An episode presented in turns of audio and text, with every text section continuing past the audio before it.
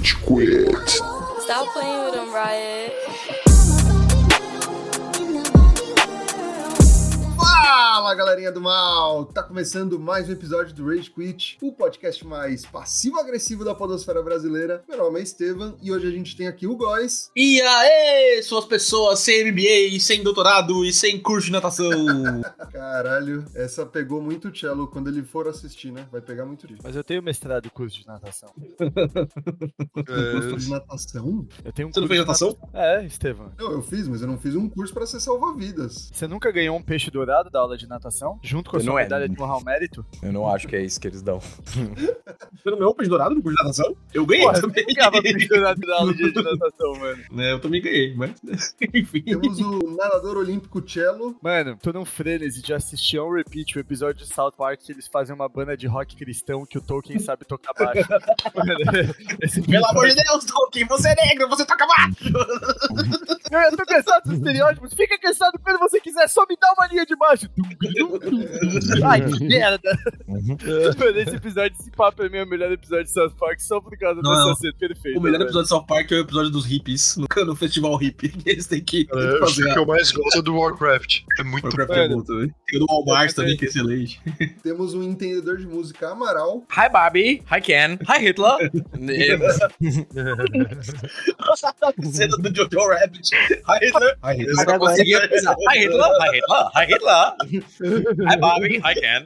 Essa cena é muito boa também. Temos também a Tina. E aí, gente, Barbies and K-Nuffs, como vocês estão? Todo mundo quer essa blusa. essa blusa pra comprar. Melhor blusa. Vou, vou fazer isso Dentro do agora. universo de roupas fantabulosas, assim, o que a gente mais gostou foi tipo um trocadilho. Exato. Várias coleções ali da Barbie, super na moda. Não, a gente quer a blusa do Ken. Eu quero o casaco de Minsk, mano. O casaco de Minsk tóxico. Mano, vocês viram que, tipo, o interior do casaco ele é todo bordado com cavalos. É muito bom isso. Ótimo. Muito bom. A decepção por descobrir que o mundo não é comandado por cavalos. O patriarcado não é sobre cavalos, é muito bom. Não é sobre cavalos. E temos também o Nicastro. Fala, galerinha. Que quem sou eu, né? Achei que sua entrada ia ser uma relinchada por um momento. Agora pode ser. Tá explicado porque não foi, tá ligado? É um cavalo tendo derrame, né? Pô, caraca, eu amei esse filme. Vai, pergunta logo pro Amaral onde estamos. Vamos lá, redes É, sociais, rapidão, Rede Quit, BR, Instagram, vai lá, vídeos legais. Teve um vídeo de Barbie semana, mentiras são ditas, outras são verdades, o Góis gravou. Mas tá divertido o vídeo. Também sempre tem alguma coisinha lá na nossa Twitch, mexe de domingo, de tarde, o Cello entra, joga alguma coisa. Ele tem uma obrigação contratual de fazer isso, senão ele vai ser quicado do Rede Quit. Onde a gente cola só por, meio- realmente por diversão, ele tem que. E que mais? O advogado do Cello, ele é, tem conflito de interesse, então ele acusa e defende o Cello ao mesmo tempo, né? Como ele tá fazendo agora. Ah, é, tem perguntinha da semana, hein? Toda semana você tá escutando essa porra aqui lá no seu Spotify que você tem que dar um seguir, por sinal. Vai ter lá uma perguntinha, responda o que, que você achou do episódio. Normalmente tem uma perguntinha secreta, só se você estiver olhando agora a tela do seu celular, você vai descobrir qual que é. Então vai lá e é isso. Quem faz podcast é você. Pronto, podemos partir pra Venha participar, inclusive. Pô, inclusive, primeira vez, gente, né? A gente falou isso antes da gravação. Primeira vez que os seis membros do Rage Quit estão unidos. O que a Barbie não fez, o homem não tira, tá ligado? Eu fiquei assustado de ver tanto quadradinho aqui na gravação mesmo. Primeira vez. Quem vai ficar assustado sou eu, com tanto retângulo enorme na, na- na gravação, né? Vocês estão de boa. o maior medo do Góis se concretizando. Exato. Enfim. Não tem problema não, eu posso sair, rapaziada. Ah, tadinho dele. Coitado.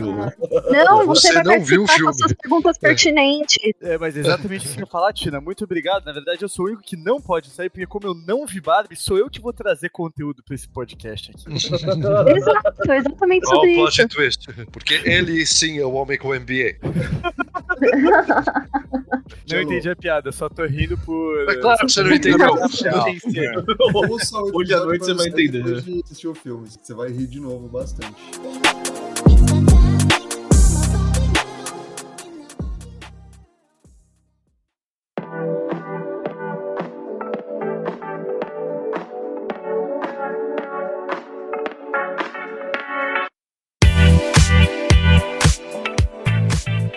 Foda só de poder assistir esse filme é que eu vou ter que assistir, tipo, às nove e meia de um domingo, porque só tem um horário que não tem em espanhol nessa porra, nessa cidade do caralho, que todo mundo gosta de assistir filme dublado nessa bosta, Eu sou Ken suficiente.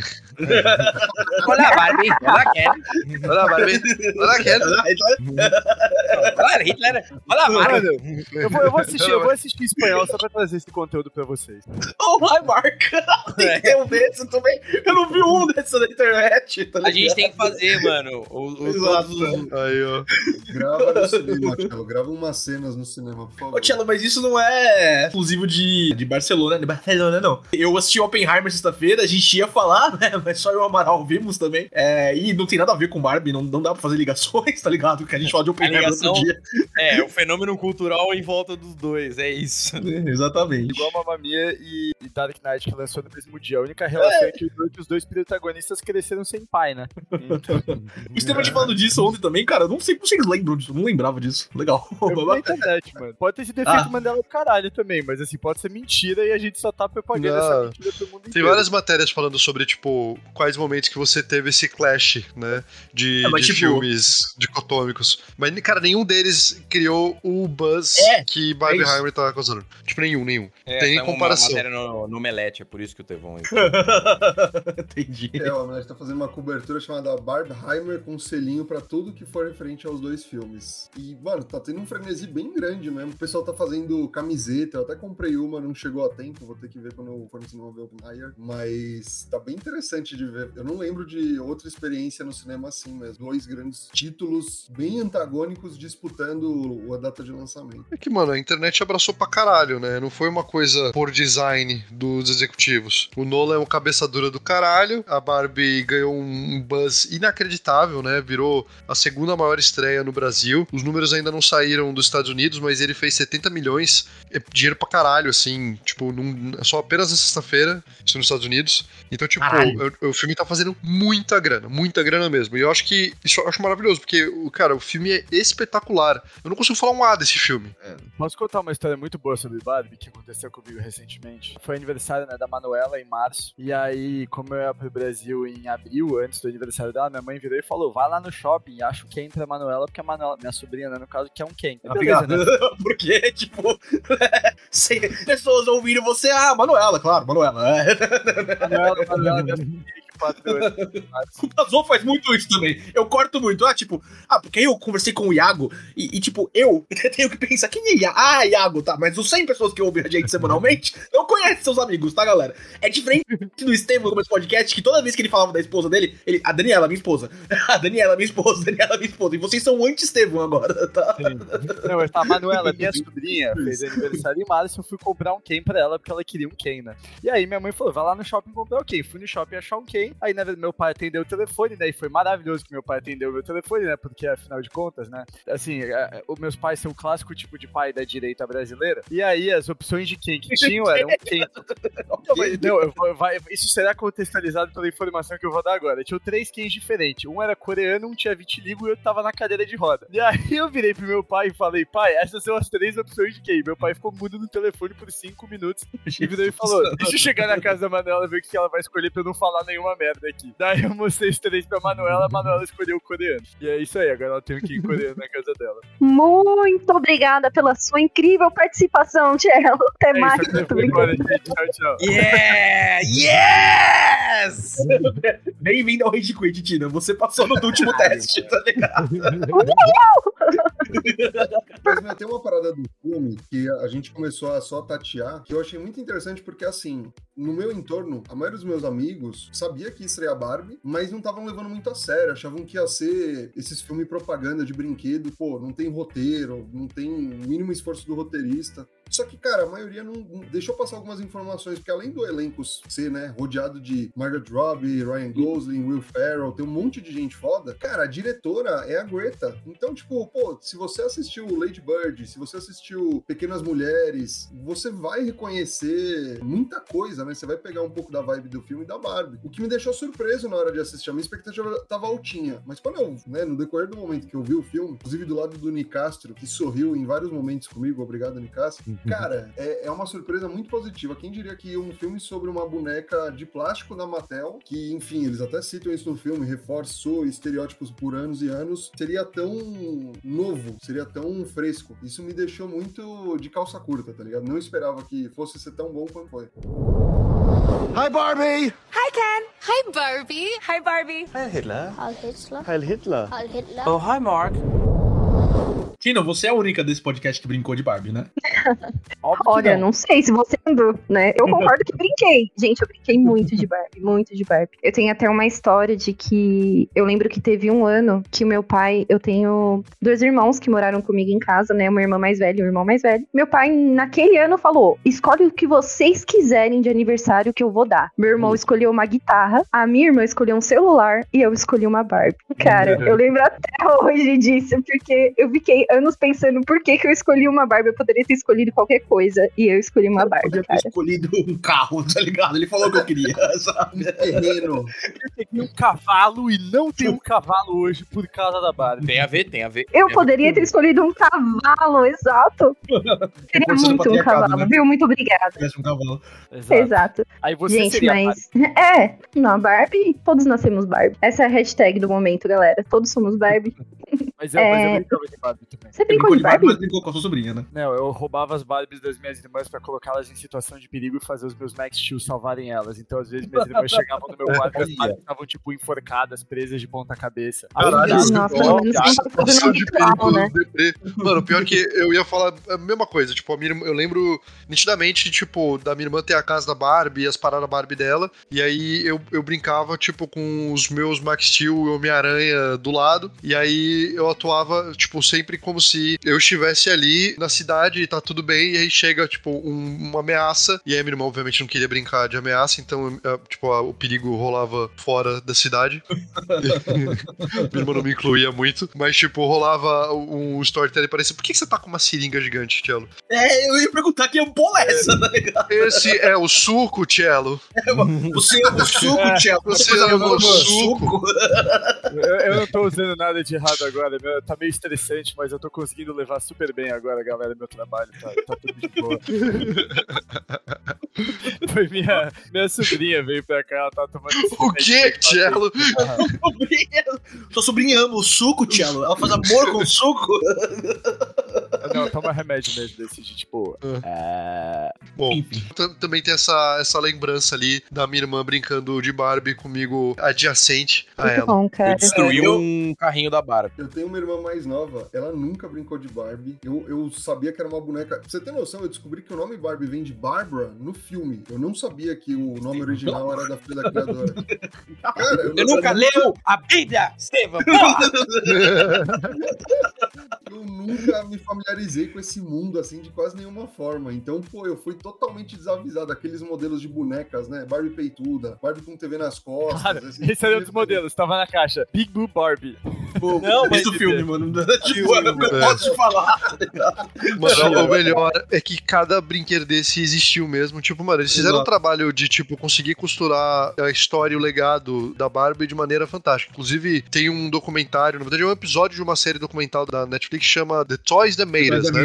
É muito bom, mano. E é muito bom, assim, porque ele explica, tipo, esse contexto de como que a Barbie ela foi criada, então fala da Ruth, no caso, né? Fala também sobre quais foram as origens. Era um brinquedo erótico alemão, pra você ter uma ideia. Tipo, era uma parada muito louca, assim, e o grande lance é que ela tinha cabelo. Então, o grande lance da Barbie é que você podia pentear, e ela realmente significava uma quebra de paradigma, que a primeira cena, ela ilustra muito bem, que é aquela menininha loira, mano, que ela tá brincando É. com, a, com a boneca bebê, fazendo- e aí chega, né, tipo, o monolito monolito. que forma da Barbie. Cara, é genial. Quando eu vi esse trailer, esse teaser, eu falei, eu não quero ver mais nada de Barbie. Tipo, eu não vi mais nenhum trailer, porque aquilo me vendeu o filme de uma maneira inacreditável. Eu falei, caraca, mano, o, o filme, ele tá entendendo certinho, tipo, a missão e, e a paródia e o cinismo, é, ao mesmo tempo que é muito engraçado e é muito pungente, tá ligado? A crítica. E é, fantástico, cara. A Cal mandou assim, falou, mano, você tá falando tanto desse filme que eu acho que, tipo, eu não vou gostar tanto porque você elevou minha expectativa demais. Eu falei, Cal, quem dera eu ter esse poder de elevar as suas expectativas tanto a ponto de, tipo, estragar a experiência. Esse filme é maravilhoso, cara. eu realmente não tenho um A pra ele. É, eu só queria destacar, vocês falaram das experiências. Eu, eu cresci, eu não tenho irmã, né? A, a contrário de vocês três, o Amaral também não. A minha família é bem grande, mas a minha mãe é a mais nova de oito irmãos. Então eu cresci num momento onde, tipo, eu e meu irmão éram- éramos as únicas crianças da família. Então, tipo, não tive acesso a, a primas ou primos com idade parecida de minha. Faixa etária. Exato, é. Então, tipo, não teve Barbies ao meu redor, tá ligado? Mas um destaque pra essa parte, vocês falaram, ah, o Max Steel brincava com a Barbie, não sei o quê. Quando a, a Barbie fala pros executivos lá no final, né? Ah, eu não tô apaixonada por ele. A Clara sussurrou no meu ouvido. É claro que não, ela é apaixonada pelo Max Steel, tá ligado? Então. essa era uma Max Steel brincadeira faz comum. mais do que surfar, né? Exato, muito mais, né? Muito mais do que surfar, galera. Mano, eu realmente acho que a, a Warner e a Mattel, eles têm que fazer uma sequência, e não é nenhuma ideia minha, assim, eu já vi, tipo, pelas internets, que é fazer, tipo, um Ken versus Max Steel, porque o filme dá uma conclusão muito definitiva pra Barbie, mas o Ken fica lá, né? Ele ainda tá se encontrando. Então, eu acho que seria, tipo, um golaço ali deles mandarem uma sequência desse universo cinematográfico totalmente inusitado, assim, né? De, tipo, bonecos da Mattel com o Max Steel, sabe? Eu acho que podia ser uma boa ideia e colocar o Ken ali Eu veria uma série de curtas sobre isso, assim, sabe? Tipo, cinco minutinhos no YouTube, dele indo por vários universos diferentes de brinquedos da Mattel, treinando com o Max Steel no primeiro episódio, assim, tá ligado? Não, agora eu vou ser o Max Steel, tá ligado? E aí ele, ele falha, e aí ele vai pro próximo, pro próximo, pro próximo. Isso seria legal, tá ligado? Cara, a gente teve o filme do G.I. Joe. Tem o filme do G.I. Joe. É, mas... Que era o que eu esperava que esse filme fosse ser, que é tipo, não é ser um metalinguagem sobre o brinquedo em si, e aí a companhia em si. Mas não, a história do time de elite G.I. Joe, o caralho a 4, que é um filme merda, mas é um filme divertido se você tem 50 anos ou mais. Ou cinco. ou sim, esse intervalo. Qualquer coisa divertida com 5 anos. É, você tem 10x ou x. Mas ele foi muito mais pra uma pegada, sei lá, Lego Movie, sabe? De tipo. E eles até fazem referência, de certa forma. Quando eles falam, ah, uma mão gigante vai vir pegar a gente e brincar, não, ser estranho. Que é o que rola no Lego Movie quando o cara É coloca muito a boa essa frase. Porque ela Não, fala, isso seria esquisito, assim, tipo, não, aqui que a gente traça ali, isso que seria too much. E eu falei isso pro Casou na, quando a gente viu na pré-estreia, e ele não viu o Lego Movie, mas posso falar pra vocês Não. agora, o personagem do Will Ferrell é o mesmo nos dois filmes, mesmo. tá ligado? É o mesmo. Cara, Will Ferrell é um tesouro nacional, eu amei que ele tá no filme, eu não sabia, eu não tinha me atentado a isso. Ele tá muito bem. Os executivos. Puta que pariu. Shame on you, executive number two.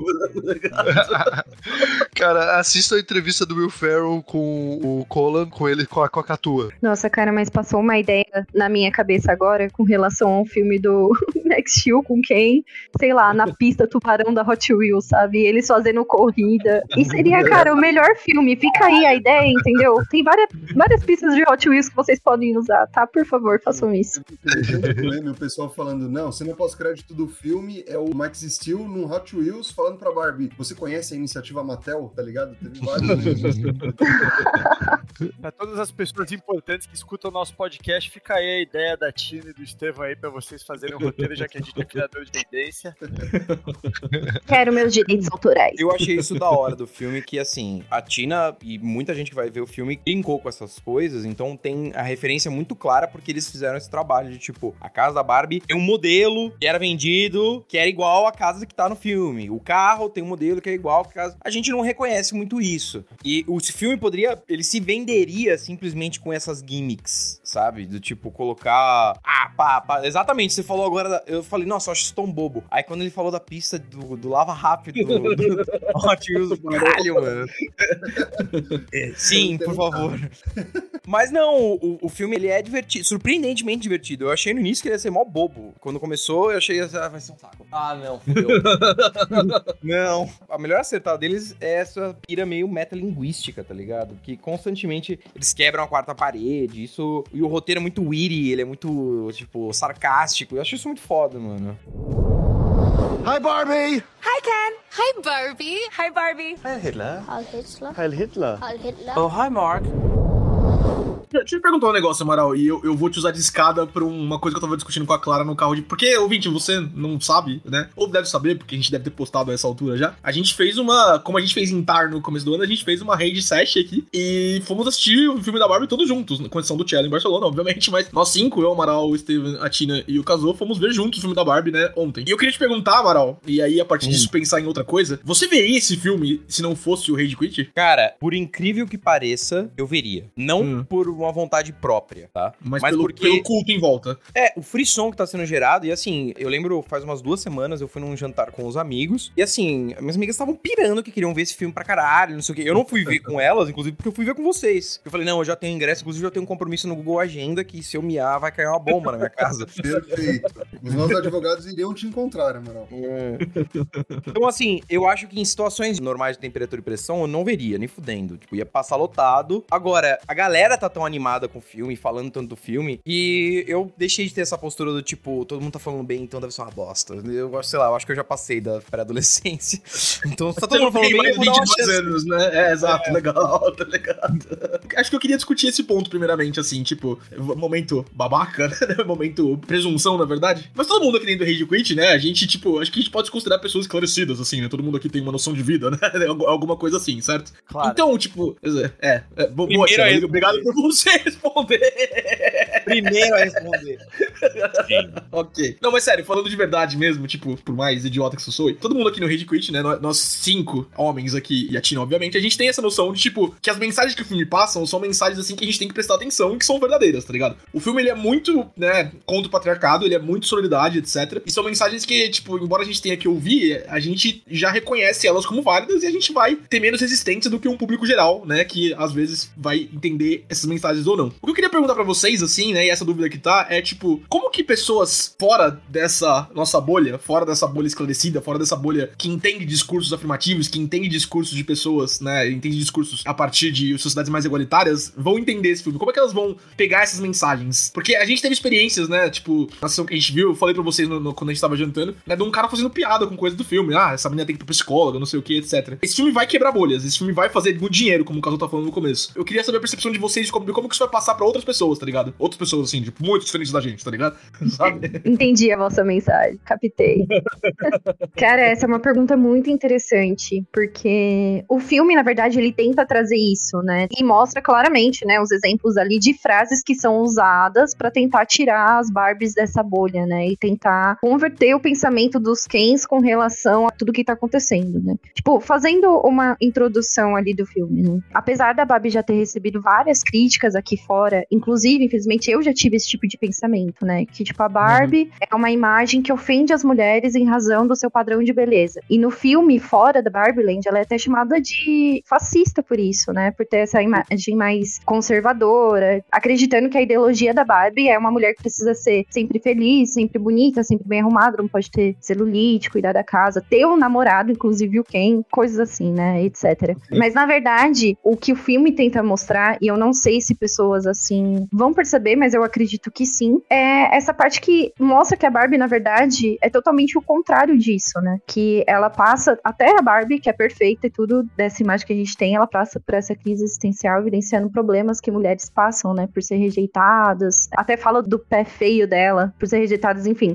Por ter pé feio, por ter celulite, porque no mundo real ela realmente passa por assédio, machismo, discursos de como homens se sentem superiores e tentam mascarar isso de alguma forma. Sendo que a Barbie, na verdade, ela é uma mulher comum, né? Que no mundo da Barbie, elas trabalham tanto com obras de construção, são presidentes, vão até a lua, porque na Barbie Land elas têm espaço pra isso, né? Diferente da representação do mundo real no filme, onde elas não, não têm espaço pra pra ter esse tipo de liberdade de ser o que quiser, né? Digamos assim, porque essa é a ideia da Barbie. E pra fazer as pessoas terem essa conscientização, tipo, a sátira e o filme no todo foi perfeito, sabe? Tipo, porque ele não foi militante demais, né? Ao contrário que muitas pessoas podem pensar, né? Tipo, putz, Barbie foi muito militante, foi muito feminista, tem uma outra imagem do feminismo aí, que infelizmente acontece muito. Foi muito feminista, foi muito isso, foi muito aquilo. Tipo, pô, é Barbie, cara, é rosa. E você vai esperar o que do filme, caramba? Tipo, vou, vou falar sobre o quê? Vou falar sobre o mundo dos homens no filme. Eu tô falando da Barbie, cara. Eu tô falando, tipo, de meninas que brincaram com Barbie, tipo, meninos que quiseram brincar com Barbie também, tipo, enfim, a Barbie no geral, sabe? E para você ter esse tipo de conscientização, você precisa ver o filme com outros olhos, com toda certeza. Porque se você vê com os olhos que você tem hoje, você vai entender que o filme foi um musical estranho, falou qualquer bobeira ali e você sai frustrado porque, tipo, a Barbie tá se sentindo superior ao Ken. Na verdade, não é isso, né? Tipo, aquele é o mundo dela e é isso que ela quis dizer, sabe? Tipo, cara, esse é o meu mundo, eu não preciso de um namorado, mas você pode fazer parte dele, não tem problema nenhum. E você precisa saber quem você é também, porque eu sei agora É. quem eu sou. E eu quero te ajudar com isso também, tipo, não tem nenhum problema, sabe? E é difícil pessoas ter esse tipo de conscientização. E, e não sou eu, sabe, que vou falar isso pra elas, não vai ser a gente, e, tipo, não vai ser esse filme. Elas precisam ter essa conscientização por si próprias. E eu acho que esse é o maior desafio, sabe? Tipo, elas com elas mesmas. Acho que não é a gente que vai fazer isso acontecer, infelizmente. Legal.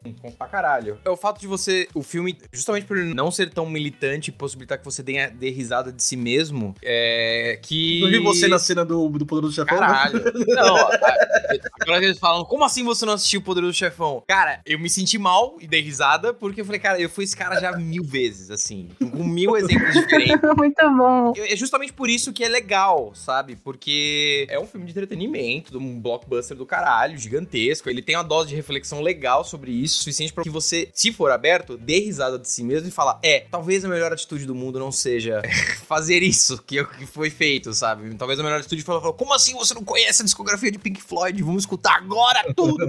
É, e eu vou pausando falando exatamente quando o Sid Barrett surta ou não. Pô, é, é, é, eu acho isso muito legal, porque ao mesmo tempo que é um filme que tá falando sobre esse tipo de coisa, não é um filme agressivo com isso. Não é um filme. é- é- ele é palatável, ele é for, ele, nesse ponto ele é água com açúcar. Então, ele tem a aderência correta. Eu acho que, sei lá, se, se nossos pais colarem pra assistir, eles talvez colhem pra assistir, se colarem abertos, eles deem risada e falem, é, talvez isso não seja tão legal, sabe? Então, funciona. Assim, eu discordo de vocês dois num único ponto que é, tipo, esse filme não é militante. Eu, eu achei ele militante para um caralho.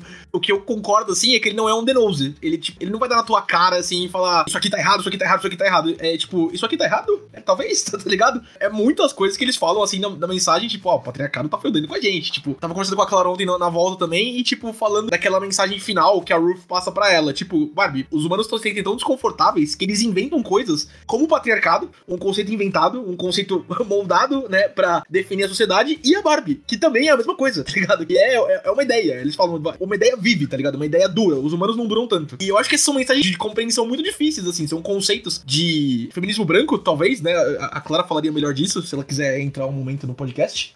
ela pode falar. Que ainda assim são importantes pra passar pra essas pessoas que estão assistindo, né? O, o teve a experiência de pe- pedirem pra ele perguntarem, tipo, ah, posso levar minha sobrinha de 6 anos pra assistir? Esse filme não é pra criança, tá ligado? Não é, não é que vai ter uma piada de cunho sexual, vai ter algumas coisinhas assim, mas que crianças não vão entender, etc. Mas ainda assim, tipo, uma criança assistindo não vai entender o filme, tá ligado? Ela vai ver as coisas cor-de-rosa, vai ver uma piadinha ou outra e tal, mas esse filme é pra gente mais velha, assim, sabe? Tipo, Ah, ele pode ser até mais apropriado. Desculpa te cortar, mas eu acho que ele tem muito humor físico.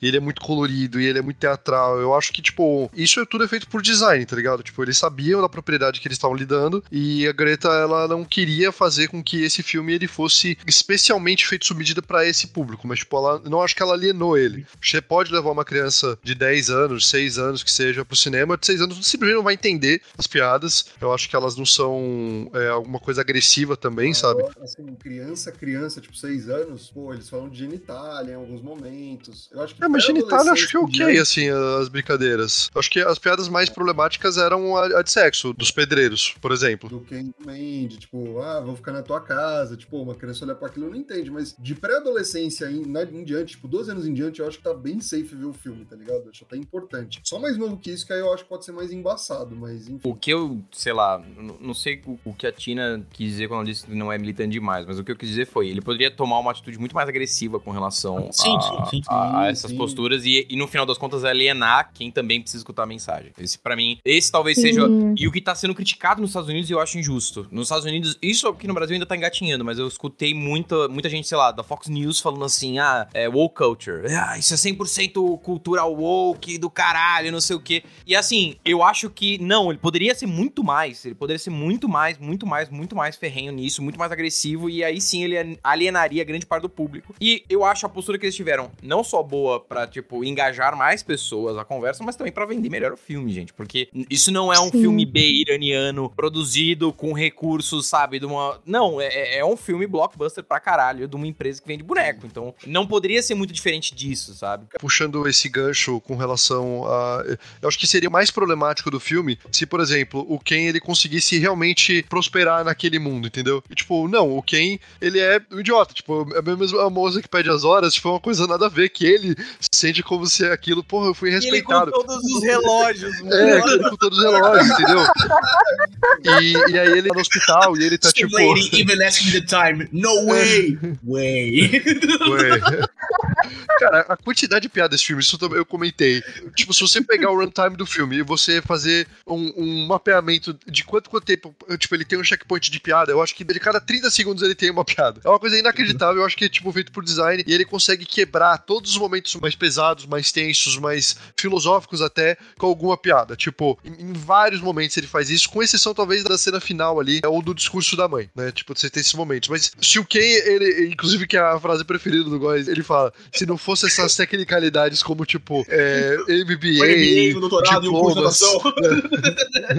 eu, eu, eu seria alguém naquele mundo, eu dominaria aquele mundo, sabe?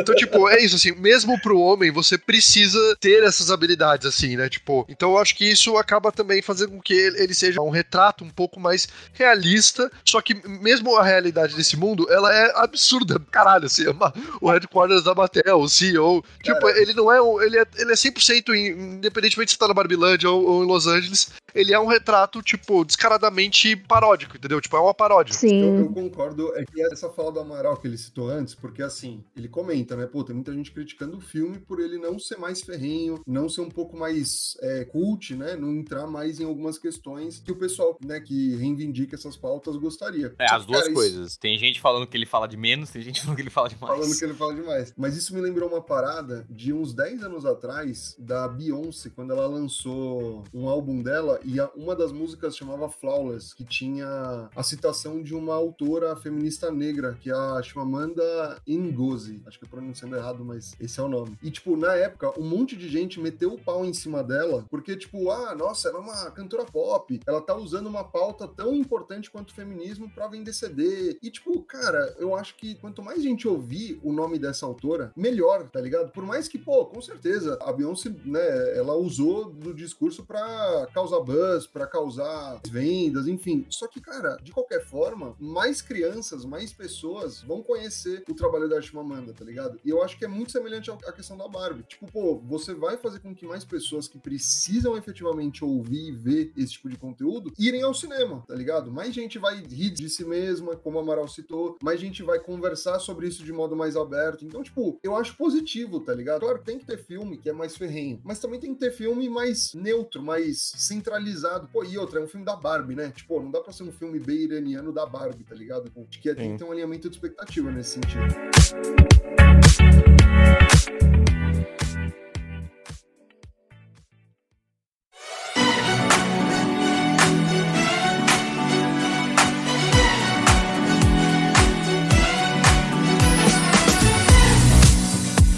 Luísa, vocês são parecidos, mas a gente ia perceber que vocês, trocaram, né? Assim, É. só, Não, só o, o meu saberem. irmão, outro representante da Barbilândia aqui. O meu irmão me coagiu. Eu tava, tipo, sentada aqui na cama. Ele virou a câmera, eu saí correndo. Aí ele virou e falou: Não, senta aqui. Aí eu fiquei, Lucas, mas eu não tô, tipo, nem conseguindo ouvir o que eles estão falando. Enfim, gente, desculpa. Eu fui coagida a sentar aqui.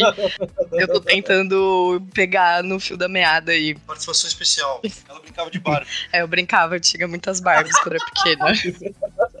Acho que por isso que o meu irmão quis me pôr aqui, porque eu sou uma versão feminina dele que brincava com Barbie. Ela vezes. É, eu vi duas vezes. Foi a Barbie médica. casou total, tá com a Lu na fogueira, assim, Não na foi. E aí, ainda Eu fiquei com muita ó, vergonha, eu tava, tipo, aqui na cama, e do nada ele virou a câmera, eu fiquei, tipo, saí correndo. Aí, Ela não, fica aqui. Aí, rapaziada. Eu Usei o patriarcado pra fazer ela sentar aqui, gente. Quando, geralmente, quando o Kazu coloca a Luísa pra participar daqui, ele, ele brifa ela antes, né? Ela tem muito tempo pra. pra, pra né? Total, exato. Eu virei e falei, mano, você tem que, tipo, me introduzir, tá ligado? Não me pôr direto assim, vai ser meio estranho. Pior que colocou bem no fogo de uma pauta super polêmica sobre o Isso aí, filme. Luísa. O que você acha do feminismo, Luísa? Pode falar. Não. Ai, gente. Você Não, é acha, Luísa, que o, é. o filme. Não, a ideia é assim. É muito Caraca, a gente sério. jogou essa. Não, não, não é não é- pergunta meio difícil. Você acha que o filme trata dessas questões é, o suficientemente, de mais ou de menos? Essa é a ideia. Porque eu achei que o filme foi bem de boa. Ou ele poderia ter sido mais agressivo e ao mesmo tempo ele dá Radical. umas. É, ele dá umas stings, assim, boas, do tipo, ah, quer dizer que o patriarcado acabou? Não, a gente só esconde melhor. Tipo, É. isso é um jab É.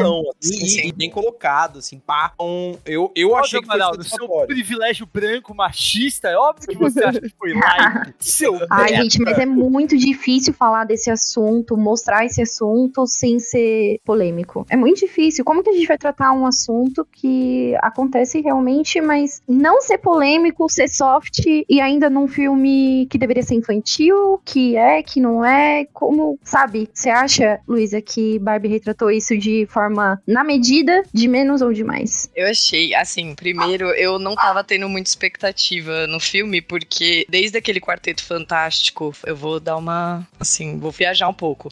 Vocês estão ligados no último Quarteto Fantástico que saiu?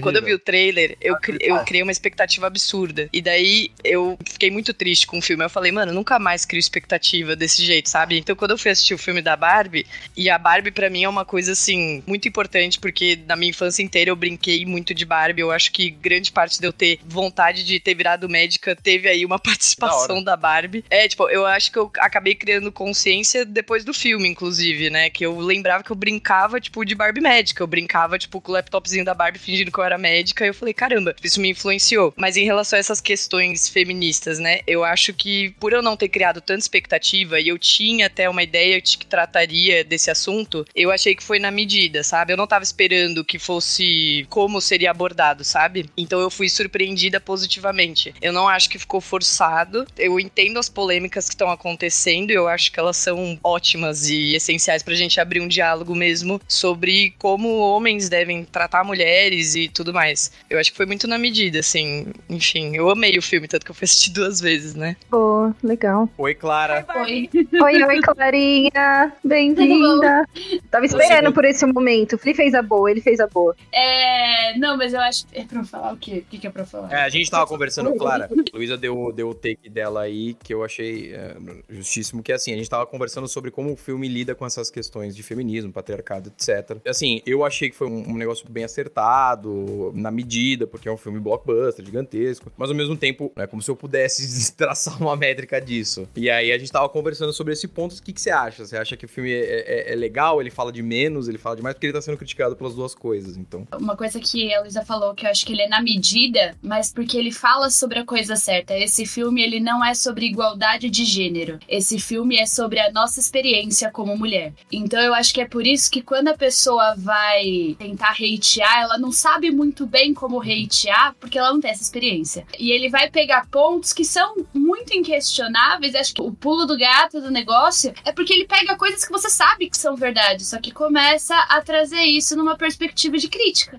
Mas é, é verdade, né? E, e parece que é uma conta de padaria, assim, mas na verdade tem uma ideia muito complexa por trás, né? Não é simplesmente um botaram lá a moça de, de bandana vermelha e o muquizinho aparecendo, né? Não é isso. Ele vai partir de uma perspectiva de mundo, eu acho, pra fazer essa crítica e é o mundo que todo mundo tá vivendo. Então você não tem que ensinar nenhum beabá antes de começar a fazer a crítica, sabe? Por isso que ele aproveita muito bem o tempo dele. É, eu tava conversando com o Gustavo na volta, né? Eu fiz mestrado em psicologia social e o meu mestrado foi sobre teorias feministas, foi sobre identidade feminina. E é, tudo que tem ali é, tipo, o clássico do feminismo, sabe? Tanto a parte da construção de gênero a partir de performance, a gente tem essa discussão dos anos 80 muito forte. É, a, a parte que você coloca a leitura de mundo a partir de alguns signos. O cavalo é isso, na verdade, né? É uma tirada maravilhosa porque ela consegue fazer isso pra mostrar o quão ridículo é, mas o mundo é assim. A gente pega signos muito básicos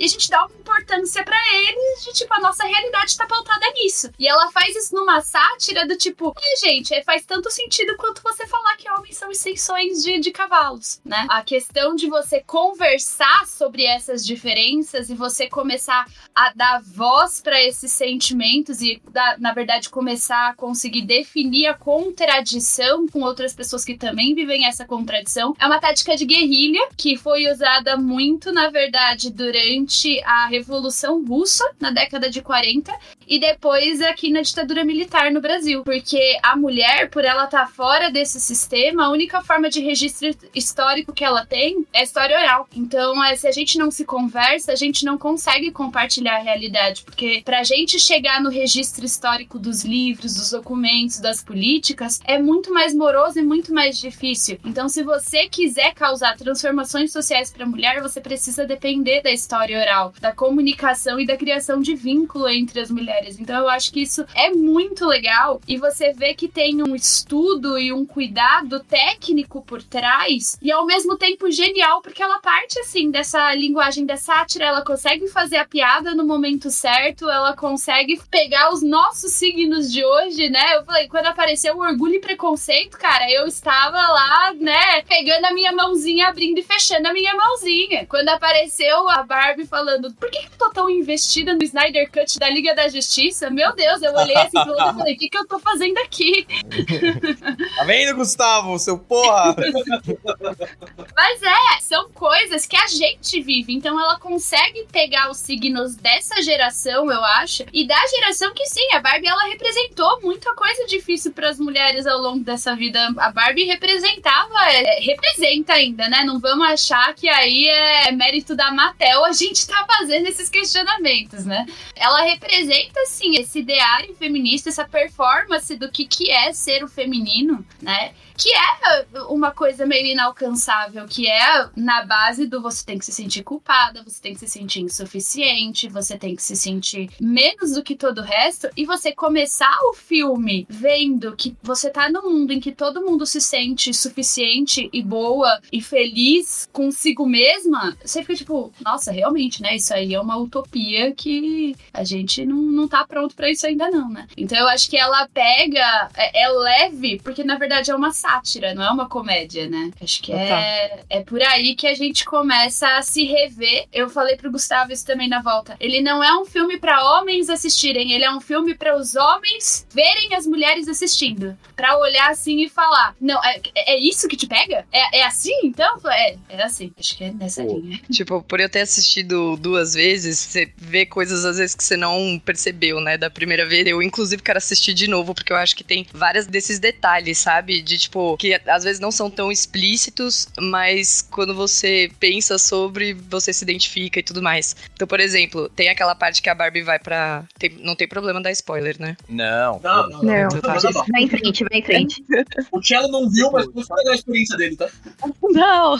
Bom, não, não vai ser tão problemático esse spoiler, tá? Mas, tipo, ela vai pra praia e ela começa a dar oi pra todas as Barbies, né? E dá oi pro Ken. E aí o Ken dá oi pro outro Ken, só que ele tá, tipo assim, existe ali um atrito. Você já percebe pelo oi que ele dá. E é engraçado porque quando você pensa como é na realidade, né? No nosso, no real world, né? No nosso mundo, quem se dá oi desse jeito, oi Barbie, oi Barbie, são os homens, né? Tipo, é assim que os homens se tratam. O comportamento talvez esperado tanto tempo entre as mulheres é o comportamento que o Ken tem, né? De tipo conflito e de competição. Foi o que você falou mesmo, tipo, é perceber num mundo onde mulheres se apoiam tanto, como é uma coisa que a gente fica surpresa, né? Tipo, que é uma coisa que a gente espera, né? Então eu acho que esse filme ele traz isso muito, muito bem. E eu fico muito feliz de que todos assistam. E foi o que você falou mesmo. É um filme que eu acho é muito mais pro público feminino, pra gente poder se apoiar mais e tudo mais, mas é também conversa muito com os homens em relação a isso, a como as mulheres se sentem, né? Ele fala isso de uma forma muito não forçada, sabe? E necessária. Hi, Barbie. Hi, Ken. Hi, Barbie. Hi, Barbie. Heil Hitler. Heil Hitler. Heil Hitler. Heil Hitler. Oh, hi, Mark. Oi, Dani. Hi, Barbie. Sabe, gente, já que todo mundo trouxe um convidado, eu vou trazer um convidado também, tá? pra falar sobre esse tema polêmico. Eu já volto. Eu Não, não, não, não, não, não, não, não, não, não, não. Tá um negócio mó legal, você vai ser tóxico. Você vai ser tóxico, você vai ser tóxico. Ah, não, ele vai, ele vai colocar o Chuck? Não, não, não, não, não, não, deixa ele fazer não, isso. não, não, não, não, não, não, nada a ver, Tchelo, nada a ver. Quica ele, quica ele. Cala a boca, Tchelo. Dani, o que, que você achou do filme? Eu adorei o filme. Que é Tchelo, parceiro. Não tem mais Tchelo nenhum aqui. Ah, não, cara. Ele não assistiu o filme, mas ele tá usando dois óculos. É uma boa referência. Caralho, pode crer! Não é possível que isso tá é acontecendo. O terceiro óculos, mano. O Chug tá na área, rapaziada. Porra, pra falar mais verdade sobre feminismo aí pra vocês. Não, sobre cala a o, boca. sobre o isso é patriarcado aí, porra, rapaziada. É isso, caralho. Óculos de natação tá pintando minha cara pra caralho. óculos de natação. Enfim, moral, vou tirar esse óculos de natação, peraí. enquanto o Tchelo se, né, se recoloca. Dani, o que, que você achou do filme? Eu adorei, eu achei maravilhoso. E assim, é, tem coisas que a gente não pensa até conversar, né? Eu não tinha, imagina, não tenho metade do conhecimento que a Clara tem, entendeu? Eu só gosto de filme. não tenho mestrado, não sei, o meu universo é muito diferente. Algumas coisas que ela trouxe já me fizeram pensar mais um pouco sobre o filme, né? E é o que a Tina falou, gente, eu vou ver de novo. Preciso digerir mais algumas vezes. Mas eu acho que até a palavra que você usou do universo Barbie, essa utopia, eu acho que é essa visão que a mulher tem. E esse universo de irmandade não existe. E ele não seria possível. Ele é uma utopia, entendeu? E é o mesmo que a gente teve quando a gente teve aquela participação uma vez, quando a gente gravou sobre o escândalo. Pra mim, remete muito nesse sentido. Porque são as três mulheres na cena do elevador que não se conversam, não se comunicam e elas se veem como inimigas estando na mesma situação. E aí você traz esse retrato pra Barbie, é exatamente isso. É essa psique feminina sendo revelada novamente, entendeu? Essa cultura tóxica das mulheres de competição, de comparação, de nunca estar satisfeita com ela mesma e mesmo quando ela tá satisfeita, ela não poder demonstrar, porque senão ela N coisas que também são criticáveis, entende? É bem interessante isso. E eu acho que assim, essa onda de filmes que estão vindo pro público feminino, eles tentam fazer esse trabalho de trazer pra gente essa, essa visão do nosso universo, né? Mas eu acho que a gente ainda tá muito longe de qualquer tipo de irmandade, porque é o que eu falei, olha a palavra que a gente usou, utopia, entende? É, a gente não, não tá nem perto de chegar nisso. Então eu acho que é interessante. E eu acho que assim, ao mesmo tempo, é, o filme trouxe uma coisa legal que é o comparativo, né? Feminino e masculino. E esses dois universos. E como a Barbie não foi capaz em momento algum de ver o universo do Ken, né? Eu acho que durante o filme isso me incomodou muito. E é porque eu sou uma pessoa que, infelizmente, eu sou empática, tá? Até demais. Então, quando eu vejo o Ken passando por uma situação que se equipara a minha, mesmo ele sendo um homem, eu me sinto mal por ele. Me dá um desconforto. Porque eu acho que a empatia não tá limitada a gêneros. Ela tá muito ligada a situações. Então, eu acho que faltou isso no filme. Eu acho que a mulher, ela não quer simplesmente tomar o lugar do homem na sociedade, entende? Ela não quer ninguém na mesma situação que ela. Eu acho que seria um feminismo tóxico, né? A gente colocar dessa forma. Tipo, colocar outro como subjugado. Então, assim, é interessante essa discussão, é legal essa discussão, mas eu acho que a mulher em si, por tudo que ela já viveu, todo o conhecimento que ela já tem e pela formação do que ela é, eu não acho que ela seria capaz de simplesmente esmagar o outro gênero e transformar o mundo do contrário, entende? Eu acho que a Barbie Land, da formação dela, né? Legal, pode ser que daquela forma existisse porque os homens são daquela forma, mas a partir do momento que você entra no mundo real, traz essa realidade invertida, eu acho que não aconteceria. Não, boa, Dani.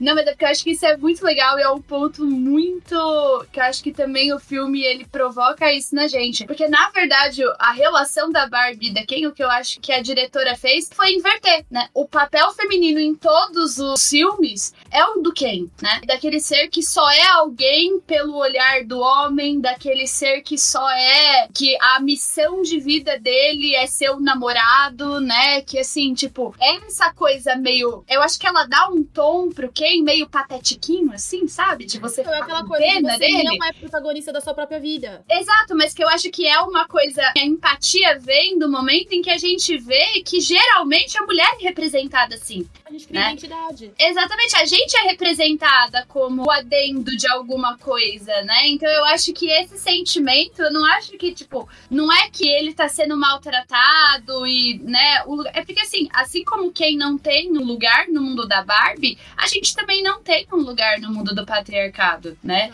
E aí eu acho que a empatia vem justamente. Não, eu, eu entendo o seu processo, quem eu também estou nele, né? Eu tô precisando repensar muitas coisas aqui também. Tanto que é isso, acho que assim, o, o choque que o Ken tem quando ele vai pro mundo real é o choque que a gente tem quando a gente vê a, a Barbilândia. É o que né? você falou, a cena da praia é a cena da academia, entendeu? Nossa, oi Barbie, sim. oi Barbie, todo mundo feliz. É. Aí quando ele na academia, homem, homem, homem, tipo, uou, mundo. É tipo, aqui, aqui existe, aqui funciona, vamos pra Barbilândia implantar isso. Engraçado é a forma rápida que ele conseguiu fazer isso, né? Total.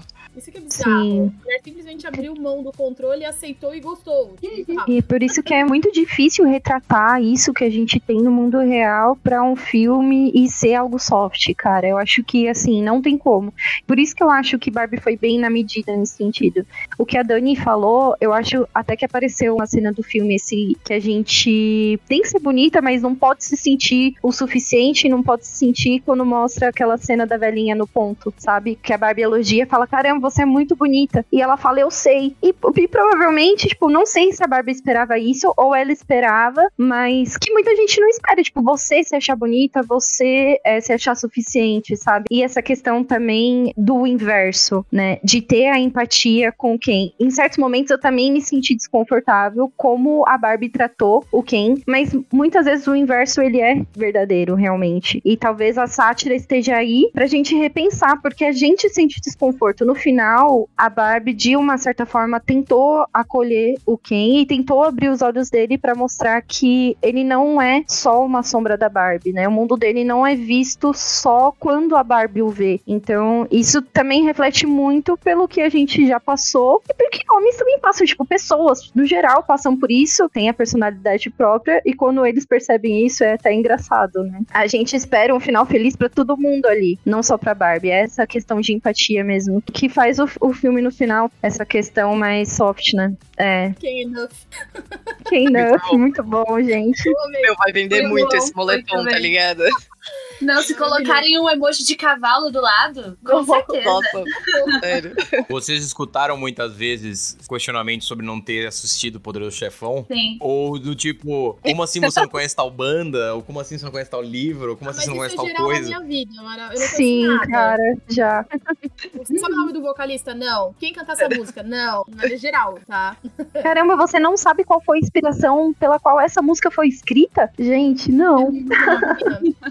Exato, e tem essa coisa do você não poder só gostar do negócio, né? Você tem que mostrar que você é digna de gostar daquele negócio, né?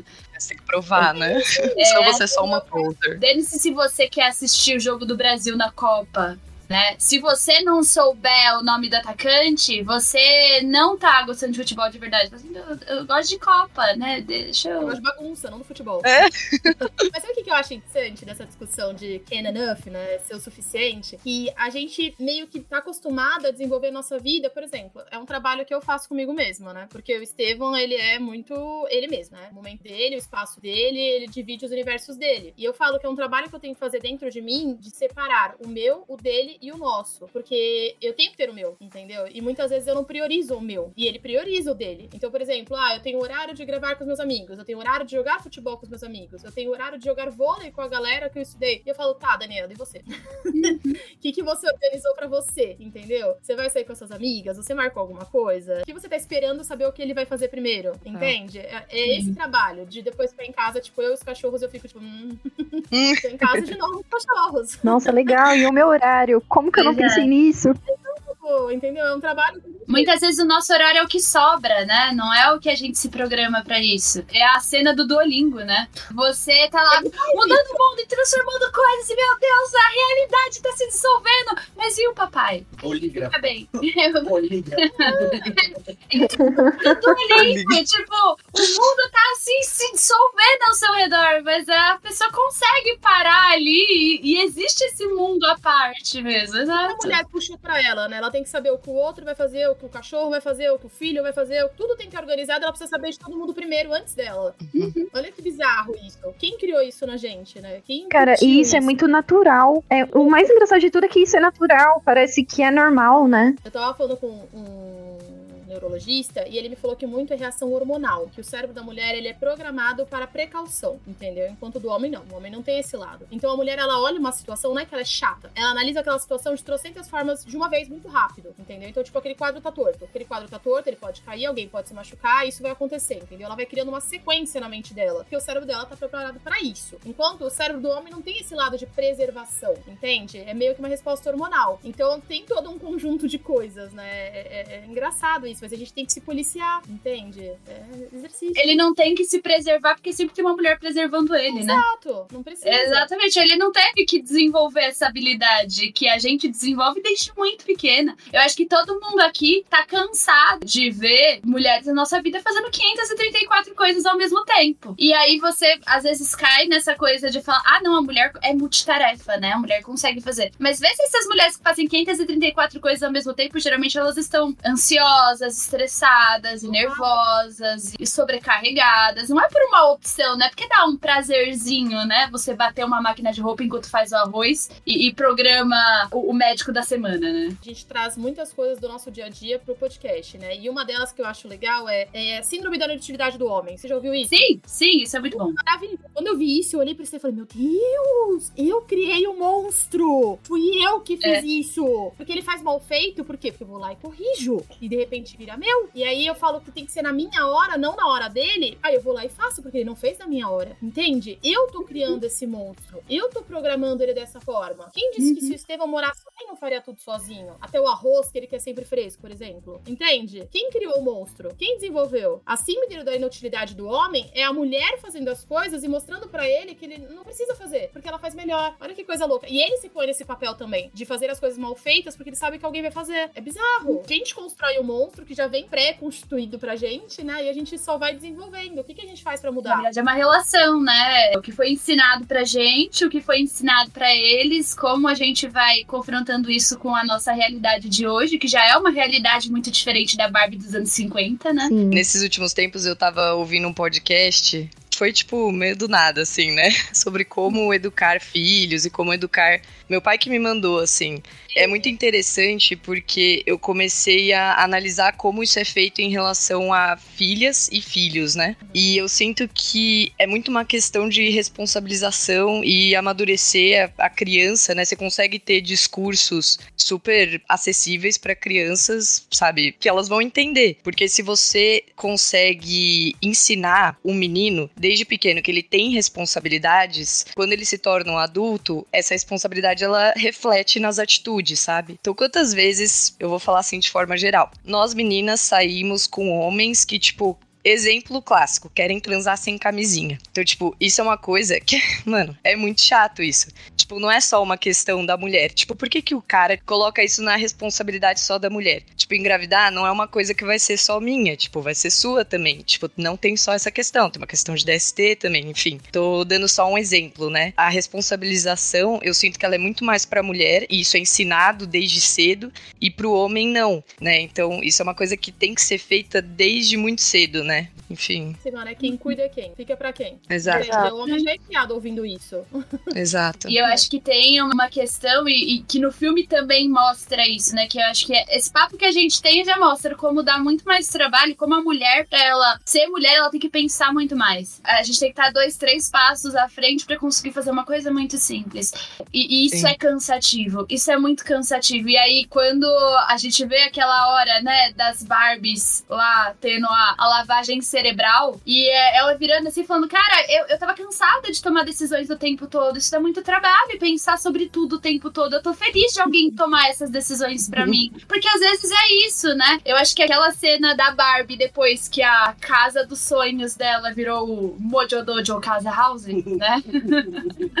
que é aquela coisa do assim, não, mas essa casa é minha. Eu falei, não, agora é minha. Não, mas ela sempre foi minha. Você sabe que ela sempre foi minha. Não, não, mas agora ela é minha. Mas ela é rosa. Não, mas eu coloquei que é um adesivo de cavalo, então ela é minha agora. Eu, não, mas, mas, é- mas, gente, pelo amor de Deus, é minha. É minha. Ela assim, não, não é não. Aí todo mundo começou a, não, não é não. Não, não é assim, mas gente, tá- tava todo mundo aqui, né? Todo mundo sabia disso. E isso mudou. É gaslight total, assim. É, tipo, não, e- você tá louca. E aí, Não é mais. você, você tá louca. E ela saindo. Cada um queria o seu. Você entende que eu tenho essa noção de todo? e aí, é mas- assim, mas é é- minha casa, você cai fora. E ele vai pra onde? Ela percebeu que não tem onde. E ela lida como com isso? Exatamente. Mas é esse momento também dela ir andando e ela ir tirando a roupa e chorando no meio fio. É tipo, ela desmonta. É essa a sensação. É você desmontar. É você pegar tudo aquilo que você considera que te define como você, né? E você ir largando pelo caminho pra conseguir lidar com aquela dor. E ela sentar no meio fio e fazer aquele movimento, né? Do sentar toda durinha como uma boneca. Tem esse negócio extremamente cômico de você estar ali naquele momento emocional e ela começa a fazer isso. Mas é, também essa coisa do eu quero voltar a ser uma boneca. Eu quero voltar a estar naquele lugar confortável de antes. Ela porque sempre quis voltar, coitada. Ela escolheu o sapato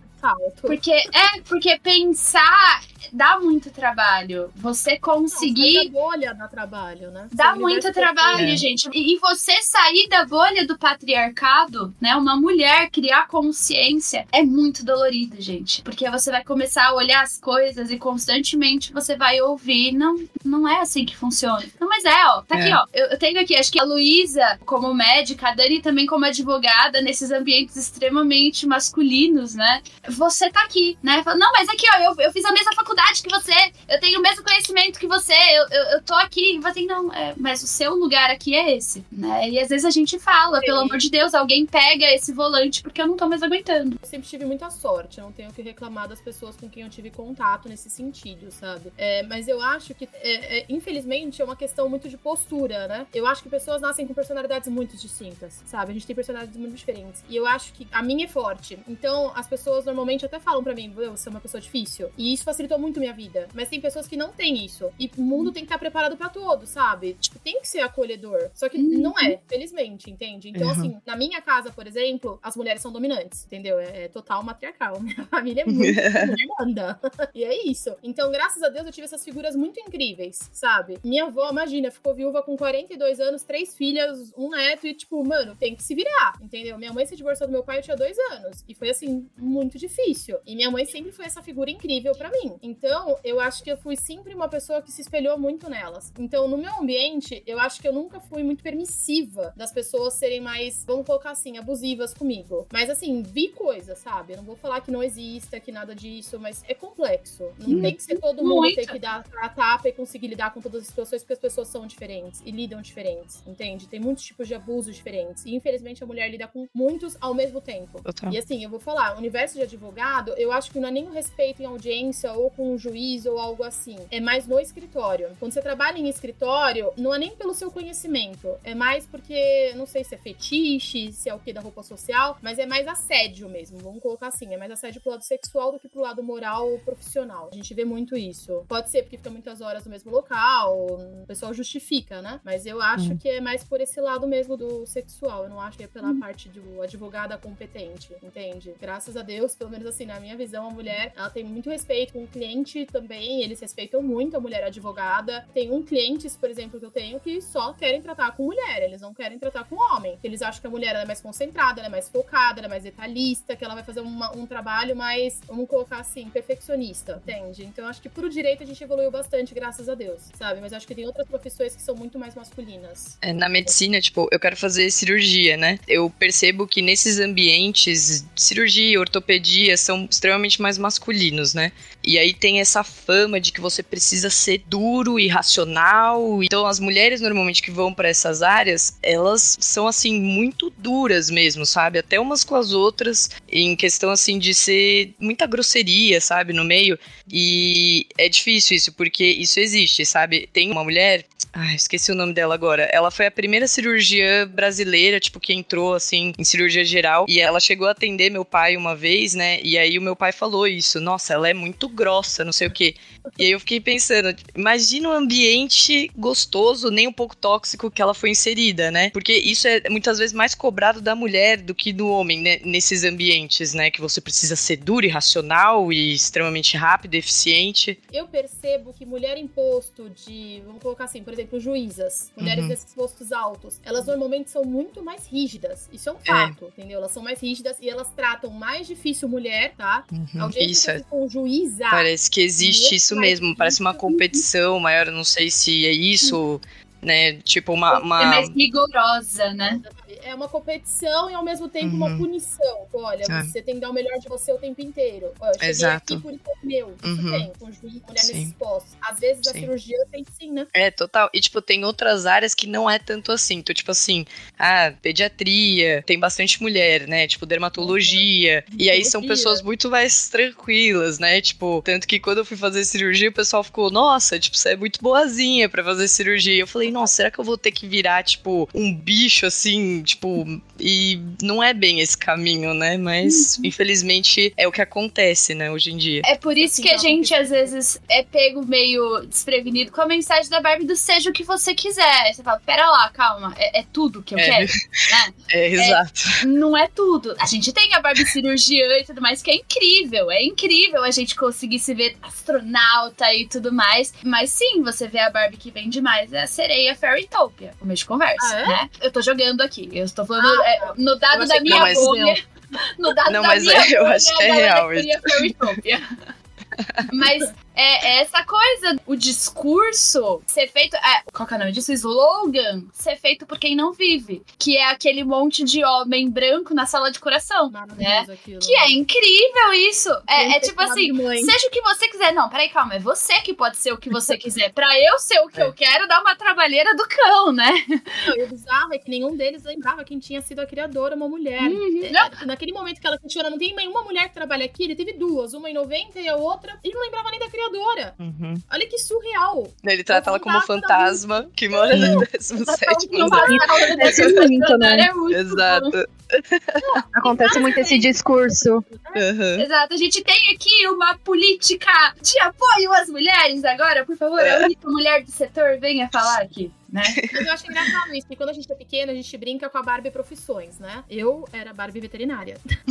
assim, eu amava, gente, vinha os cachorrinhos, os gatinhos, aquele negócio pra pôr. Só que aí depois eu decidi que eu não queria ser veterinária. E é engraçado isso, porque a gente, desde novo, a gente tem que decidir o que a gente vai ser, né? Foi o que eles colocaram. A Barbie Uhum. tem um milhão de profissões, não existe a Barbie comum. A Barbie vai com as amigas no shopping, a Barbie curte. E eu achei engraçado essa sensação, né? De, é, realmente, a gente tem que escolher a Barbie com a profissão que a gente já gosta, que é o que a gente, né, tende a querer ser. E não tem a Barbie normal, tipo, pô, porque eu já preciso decidir alguma coisa, sabe? Desde o início a gente tem essa pressão de resultado, né? De chegar em algum lugar. E eu acho que é por isso que cada vez mais as pessoas estão espanando, né? Elas estão mudando de profissão várias vezes, a gente decide muito novo, tem todo esse ritual. Mas assim, você sai e fala assim: quem sou eu? Eu sou a Barbie estereotipada e só isso? Ou eu tenho um conteúdo a mais? Eu sou a que ganhou o Nobel, eu sou aqui. Sabe? É complexo essa cobrança que a gente se faz de resultado, né? Geral. É porque também, quando o homem falha, quer dizer que a situação deu errado. Quando a mulher falha, é que ela é um fracasso. Ela é uma pessoa fracassada, ela não tem uma profissão fracassada, ela não é uma má profissão, ela é uma má pessoa. Se a mulher é grossa, se pronuncia no trabalho, coloca um limite, ela é grossa. Ela é grossa, não é a situação que testou o limite dela, né? Com o homem é o contrário, geralmente. Ah, pode ser uma característica dele que é questionada? Pode, mas dificilmente vão chegar assim e falar, "Ah, você é ruim. Com a gente, não.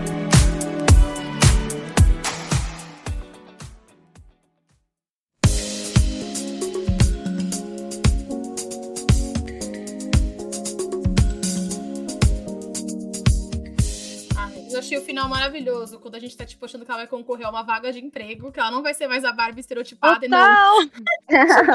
Ela vai que isso é muito bom, gente. Muito bom. Que é a maior conquista de toda mulher é quando você consegue fazer essa parte da sua vida direito, né? Assim, do tipo. Eu tava vendo- Eu não Sim. imaginava, gente. 1960 veio o anticoncepcional. Daniela não tinha essa noção de mundo, tá? Na minha mente, sei lá quanto tempo existia, e pra mim, ok, não tinha sido algo tão revolucionário. Mas quando eu vi como isso significou pra mulher profissionalmente, eu fiquei chocada. O número de mulheres que entrou no mercado de trabalho, focaram em carreira, desenvolveram, fizeram pós, doutorado, MBA por causa do anticoncepcional, eu não tinha noção. Ele foi um dos maiores marcos feministas que existiu pra mulher, gente. Eu fiquei chocada. Não sabia. Fica a dica aí. Salvando total, né? Isso só mostra o quanto o filme da Barbie, cara, é extremamente necessário. Olha quantas reflexões e assuntos que a gente conseguiu entrar só com relação ao que a gente viu no filme, assim, e quantas outras coisas a gente pode refletir, né? Muito bom. É legal porque tá todo mundo falando disso, né? É, até quem tá hateando tá tendo que pensar sobre isso. Sim. Então já é um grande passo, eu acho. Não dá pra hatear qualquer coisa. Tem que saber o que você tá fazendo. Patriarcado, né, galera? Até alguém vai se sentir ofendido por causa disso. Alguém vai ver que a Exato. música favorita dele foi usada pra fazer chacota e vai falar: Não, mas eu não sou assim. Não dá pra agradar todo mundo. Essa é a realidade. Não dá pra agradar todo mundo. Não, e que bom que não dá, porque acho que agradou as pessoas certas esse filme, sabe? É. Você já viu aquele comercial da Gillette que fala sobre feminismo? Gente, vocês têm que assistir. É um, foi um comercial que fizeram que a primeira vez que eu vi, eu quase chorei, assim. É, tipo, é muito emocionante. Depois vocês assistam. Trata sobre feminismo, né? E é para homens. E assim, o hate que levou, gente, foi um absurdo. E foi uma propaganda, assim. Vocês assistirem, vocês vão ver. É um negócio, cara, não tem como contestar, tá ligado? É tipo, é o que existe. E assim, levou um hate. E eu lembro que eu fiquei tão decepcionada que eu pensei, meu Deus, quando que a gente vai conseguir conversar sobre isso? A gente nunca vai conseguir conversar sobre, né, sobre comportamento masculino em relação a mulheres. E o, o filme da Barbie, ele tá fazendo isso de forma tão, tipo, maravilhosa. Eu tô muito feliz com isso. O filme da Barbie começa a ser um marco também, né? É, eu No acho que vai ser moderno. total, Com assim. certeza. total. Com certeza. Tomara. Eu fiquei com um pensamento, né? A gente vai digerindo o filme, né? Mas eu fiquei com um pensamento daquela cena eh, que o Ken entra no prédio e fala: Eu quero trabalhar aqui. Aí o cara, ah, é simples, você só precisa disso, disso e disso. Eu fiquei pensando, será que eles querem também inverter a lógica da mulher que saiu do lar pra entrar no mercado de trabalho e ela não tinha qualificações? A mulher, ela tinha estudo básico, né? Mas ela não tinha realmente. Tanto que a maior parte virou telefonista, atendente, secretária e por aí vai, né? Mas se o Ken quisesse, pra ele seria super fácil, né? Acessar o mercado de trabalho, acessar os estudos, fazer isso. A mulher, pra ter direito a participar, tipo, de uma universidade, é surreal. Vocês lembram aquele filme das estrelas? Sobre aquelas três mulheres pretas que. Ah, sim. Ela que Sim. entrar com um processo pra poder fazer a Sim. faculdade. Sim. É diferente. Exatamente. Se uma mulher tivesse entrado lá e falando eu quero um cargo de liderança aqui, não ia ter nem tido conversa. Essa é a Não. questão. Ele não ia falar nem Não teria nesse diálogo. Ela podia chegar e falar: eu tenho um MBA e um curso de natação e uma faculdade de medicina. Abraço, aqui não é pra você, né? Sim. É difícil pra todo mundo, mas será que não é mais difícil pra mulher? Tipo, é difícil pra homem também, mas pra mulher tem obstáculos a mais. Não tem você for como. analisar mercado de trabalho, concurso público. Quem passa mais em concurso público? Homem ou mulher? Eu vou chutar, mulher. Isso! É, eu também acho Mulher isso. Vamos lá. Agora, pra vagas gerais de empresa de contratação, quem passa mais pra cargos de liderança? Não, Com homem, certeza. Homem, Saiu um estudo muito bom do último IBGE falando que é. Primeiro, né? Isso que a gente já sabe, que mulheres trabalham pelo menos 30% a mais pra conseguir ter os mesmos. Benefícios. O mesmo retorno financeiro do homem. As mulheres, na média nacional, da realidade Brasil, falando, né? As mulheres, elas têm uma escolaridade 30% maior do que os homens, na média geral da coisa. Mas quando a gente vai Não. vendo, né? Conforme vai subindo. Concurso público que não depende de gênero, que não tem nada disso, que é simplesmente o seu Exato. conhecimento e vai pôr a prova. Mulheres passam mais. Por Sim. quê? Lógico que tem mais mulher, né? A gente vai prestar, vai passar. Agora, vaga de emprego com entrevista, não, contratam homens. E por quê? Exato. Porque tá, a seleção é diferente. Uma questão sobre isso que pra vocês é incrivelmente mais difícil. Por exemplo, o trabalho que eu tô agora é um trabalho extremamente competitivo. Eu trabalho na equipe de vendas de uma consultoria. O nosso salário depende de comissão. Se você vender, se você fechar, você ganha dinheiro, ponto final. As mulheres da equipe trabalham muito mais que os caras. Muito mais, assim. Tipo, e é discrepante também o quanto elas se colocam de pressão. Quando você olha em volta na equipe de vendas do escritório, os homens estão muito mais conversando entre eles, trocando ideia, vão tomar café juntos. As mulheres estão sentadas no computador assim, plá, plá, plá, cold calling, plá, plá, plá, vai, e vai, e liga, e liga, e liga, tal, tal, tal. Só que daí vem uma outra questão também, que eu acho que isso também é muito cultural nosso, é muito intrínseco, que, tipo, é uma parada que eu não tenho nem ideia de como quebrar. Mas, por exemplo, amanhã tem o futebol da galera da equipe de vendas. Só vai homem. Todo mundo sai do futebol, a gente vai fazer o quê? Vai tomar cerveja. Quando um dos caras lá, no meio da cerveja no futebol, tá atolado com três dias e precisa passar um pra frente, ele vai passar pra uma das mulheres que tá passando o dia inteiro trabalhando na mesa ou ele vai passar pro brother que tá tomando cerveja com ele? É o seu Mojo Dojo Casa House. Cello, É. você tá no seu Mojo Dojo Casa House no futebol. Não, mas, entendeu? é, então, mas, mas aqui tem um Isso. Vendo essa situação como homem, entendendo que essa situação existe, é uma parada que eu até tipo, discuti com alguns outros amigos meus, tipo, do trabalho, que a gente não tem ideia de como quebrar isso. Eu tentei quebrar até Não semana pode chamar passada. ela que- pro futebol, ela assiste Eu- eu futebol achei- e vai então, pro bar depois? Porque a minha equipe, tipo, eu tô dentro de uma sub-equipe dentro da equipe. Daí eu chamei as duas meninas da equipe pra jogar futebol. Eu falei, vocês querem jogar futebol? Eu não jogo futebol. Eu falei, depois do futebol a gente vai pra praia. Vocês podem vir pra praia com a gente. Elas, ah, não. Tipo, muito rolê é o rolê dos homens. E aí essa festa também ficou, eu falei, caralho, rolê dos homens. Mas não é, tá ligado? Porque elas podem super colar e tomar breja com a gente. Mas vocês Não seriam nenhum. inclusivos, entende? É isso que eu tô falando. Esse documentário. Ah, não seria. Tem um curta chamado, acho que é Pearl. Pesquisa depois. Que é uma bolinha rosa que ela vai trabalhar, ela entra no ambiente de trabalho e ela é super excluída, ninguém conversa com ela, os homens saem, passeiam, não sei o quê. Aí ela começa a se transformar no homem, ela começa a se vestir de executiva, sapato diferente, tudo diferente. Ela vai tirando tudo que tem de feminino nela pra estar nesse mercado de trabalho. Ela começa a ir pros rolês com eles, começa a participar das coisas, ela começa a ser aceita. Por quê? Porque ela tirou tudo que ela tinha de mulher e se transformou praticamente num deles. Aí é bizarro, porque entra uma outra Pearl, né? Uma outra rosinha bonitinha, né? Também igual ela era de suéterzinho, sapato de salto, não sei o quê. E ela percebe que ela também tá excluindo ela. Por quê? E é um curta assim maravilhoso, muito bonitinho. E aí ela tira tudo aquilo, volta pro que ela era, inclui a outra no negócio e transforma o ambiente, entende? Então é isso que você tá fazendo. Você tá pegando uma mulher e querendo inserir ela no seu ambiente sem nem Masculino. Exato. Exato. Então por que ela vai querer ir pro futebol com você? É, isso que eu ia falar, tipo, nem todo mundo curte futebol. É, quando ela chegar em casa, provavelmente ela vai ter que pensar na comida da semana, sabe, cara? Às vezes é o único momento que ela tem pra parar, porque ela ficou se matando de trabalhar a semana inteira. Entendeu? A cultura da broderagem é isso.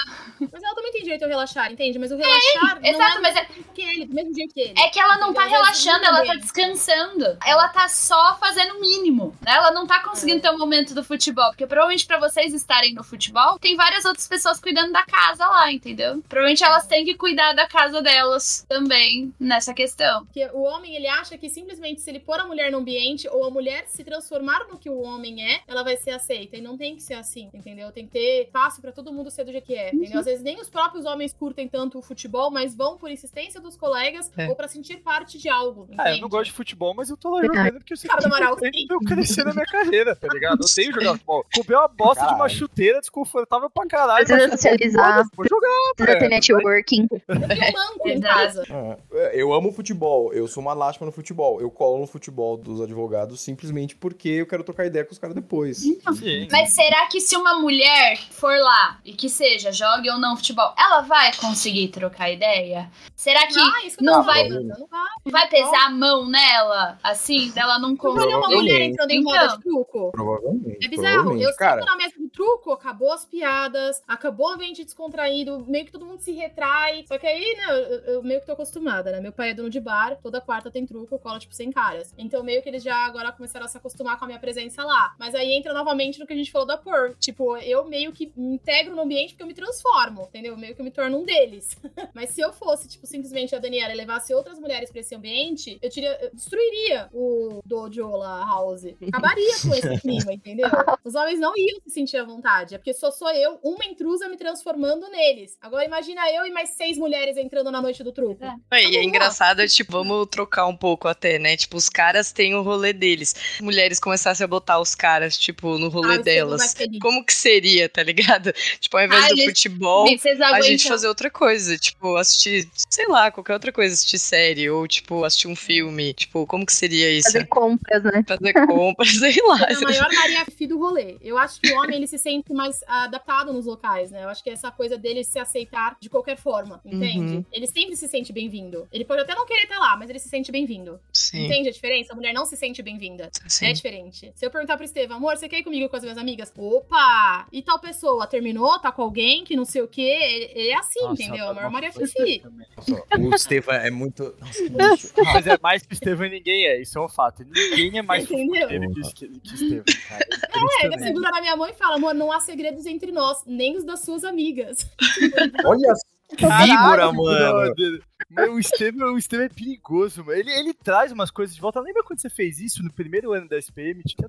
Se pá, ele tem até os prints sabe, no Exato. celular Ele pra tem que isso. ele tem. Ele acha. Muito bom. É, mas eu acho que é isso. Eu acho que o homem ele tá treinado a se sentir à vontade e o mundo ser dele. Então qualquer ambiente é dele, né? Uhum. Eu acho Faz que é sentido. Agora, a mulher não, entendeu? É diferente. Se eu colocar o homem no meu universo rosa, ele vai se sentir de alguma forma aceito. Se a gente colocar a mulher no ambiente do futebol, ela vai se sentir excluída. Uhum. Isso faz muito sentido, porque eu chamei a minha stag pro futebol e ela falou não. Quer colar? Não. Não. É o esperado. Gente, é, infelizmente é isso. A gente é treinada a, a dar espaço para os homens e. Quando você às vezes se integra, né, nesses lugares, você vira pick me, né? Tipo, ai, olha ela, olha como ela é diferente. Ela tem que ser diferente, ela não pode ser igual às outras meninas. Ela tem que saber o nome dos caras do futebol, tem que saber as posições e tem que saber o que é impedimento e foda-se que é impedimento. é, Caralho, isso veio muito forte de um trauma Lorena. Ela falou que ela tem que saber o que é impedimento. É, imagina quantas vezes É, deve tipo, ter zoado ela com assim, isso, na mano. faculdade, tipo, os meninos às vezes queriam jogar futebol. Aí eu fazia futsal. Aí eu falava, ah, vou jogar também. Aí eu e mais três amigas. Aí existia uma pressãozinha do tipo, ah, mas você tem que jogar em tal posição. Aí eu, tipo, não sabia o nome das posições. E sabe, assim, tipo, parecia que tinha que ter esse teste antes, sabe? Mas quando é o contrário, os homens se inserindo em ambientes, sei lá, é, tidos como femininos, é muito mais natural pra eles, né? Muito mais aceitável. Homem indo no futsal feminino. Ele não ia se sentir desconfortável, ele ia ficar feliz da vida, ele ia jogar bolinha, Uhum. ia fazer uns lances dele, picar a bola no joelho, sei lá, ele ia se achar incrível. Agora bota a mulher lá, ela ia se esforçar o dobro, ela ia querer tipo, arrebentar, entendeu? Total. Esse negócio de resultado, mostrar que ela também pode estar ali. É, né? provação, né? Tipo. Então, pode Mas crer. parece mesmo que o ambiente feminino é mais acolhedor. Porque os homens entre si, não sei. Não sei se isso é, não sei se eu tô falando certo, mas. Sabe, tipo, tem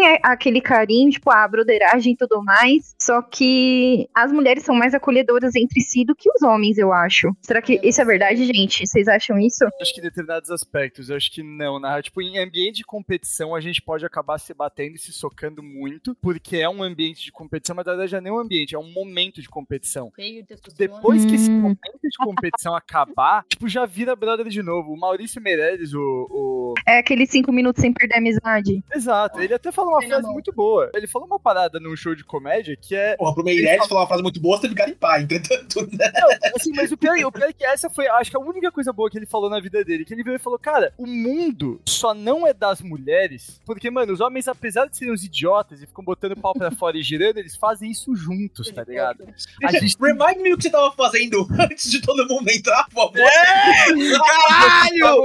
Caralho! Como bons Gente. brothers, é isso aí, Mas cara. é, é o negócio do Neymar, tipo, o Neymar foi lá, Nossa, traiu é, a mulher, foi, foi, e aí foi. os caras, como é que é? Forte é o cara que se... né? É, amor força guerreiro, tipo, o grande é o cara que pede desculpa. Vai tomar no cu, tipo, Você sabe? tá ruim, Existe sabe? uma sororidade extremamente forte entre eles, É. tá ligado? A gente precisa se inspirar nisso. Falei na mesa ontem, Luiz e Cello, a gente tava falando desse assunto mesmo, né? A gente falou do negócio do Neymar. Uhum. E tem um teste no BuzzFeed muito bom, que é pra você, tipo, pegar frases dos comentários, né, no, na postagem do Instagram, e você tem que definir, né, de escolher, né, no teste do BuzzFeed, se é uma frase quando o Neymar admitiu que traiu a namorada grávida, ou quando contou pras pessoas que ela tava grávida, tá ligado? Né? e é um teste muito difícil. é bem difícil.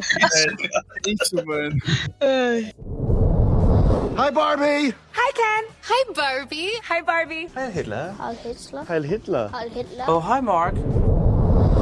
Cara, eu acho que ambientes masculinos depende muito também, sei lá, do grau de amizade. Porque ao mesmo tempo que as pessoas se suportam bastante e se ajudam, e tem essa coisa de justificar o injustificável porque é teu amigo, ao mesmo tempo tem muito. uma barra muito baixa pra o que é socialmente aceitável você zoar seu amiguinho. Porque ele não pode ter sentimentos, então eu posso ser muito cuzão com ele pra caralho. E se ele reclamar, ah, você tá sendo, né? Porra, que isso, cara, brincadeira. E não, né? Eu acho que é melhor, é acolhedor, mas ao mesmo tempo é escroto pra caralho em certas Eu acho situações. engraçado das conversas masculinas que elas não, às vezes, chegam num grau de profundidade que as femininas chegam. Eu Isso. converso às vezes com o Estevão, eu falo pra ele, pô, mas você falou disso. Não, amor, aí não, né? Tipo, a gente fala até aqui. Não dá pra É. descer aqui, entendeu? Tipo, ah, não vou falar como foi, com detalhes. Nem... Não, homem não faz isso, entendeu? Agora, a mulher, gente, se a gente puder dar todos os detalhes, a gente dá. Nossa, a gente Sim, fala mesmo. Isso é real. Fala mesmo. A gente pra comentar os detalhes que a gente É. vê, entendeu? É assim que Uhum. mulher Sabe funciona. o que, que é esse machismo que, tipo, com certeza tá muito mais inserido nas conversas de vocês, né, e tal, e como vocês veem o mundo, ele acaba afetando a gente também, porque eu pego uma fala do filme, né, tipo, o Alan Dickinson lá, ele, tipo, vira e fala, eu sou um homem sem poder, isso me torna uma mulher, tá ligado?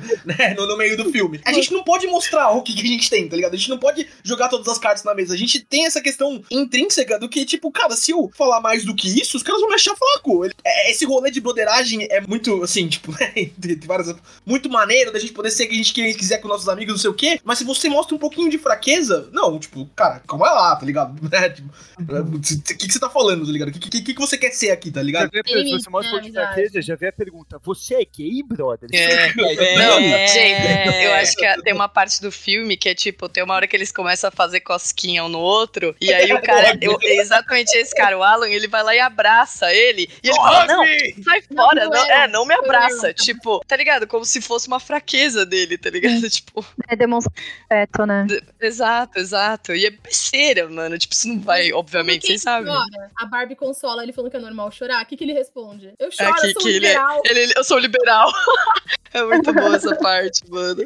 Mas até uma Tá questão bem, da gente choro. crescer. Aí pergunta pro Amaral, pro Góis, pro Estevão e pro Caso aí. Tipo, não sei, pelo menos a minha relação com os meus pais, se eu quero falar de sentimento, eu falo com a minha mãe. Com o meu Totalmente, pai, falar totalmente. de sentimento com o meu pai, mano, não existe, velho. Não existe. Nossa, tipo, eu não é, troco ideia de sentimento com meu pai. Até com a minha mãe, eu abro detalhes pra ela de tudo que tá acontecendo. Com meu pai, ah, como é que foi tal coisa? Ah, meio mal. Por quê? Por causa disso. Pode crer, pode crer. Já era, já era. Valeu, valeu. É nóis. Ah, vamos falar de Last of Us. Mano, isso tá em Era do Gelo 3, tá ligado? Os homens não precisam conversar sobre sentimentos. Tem um soquinho no braço e é isso, mano, tá ligado?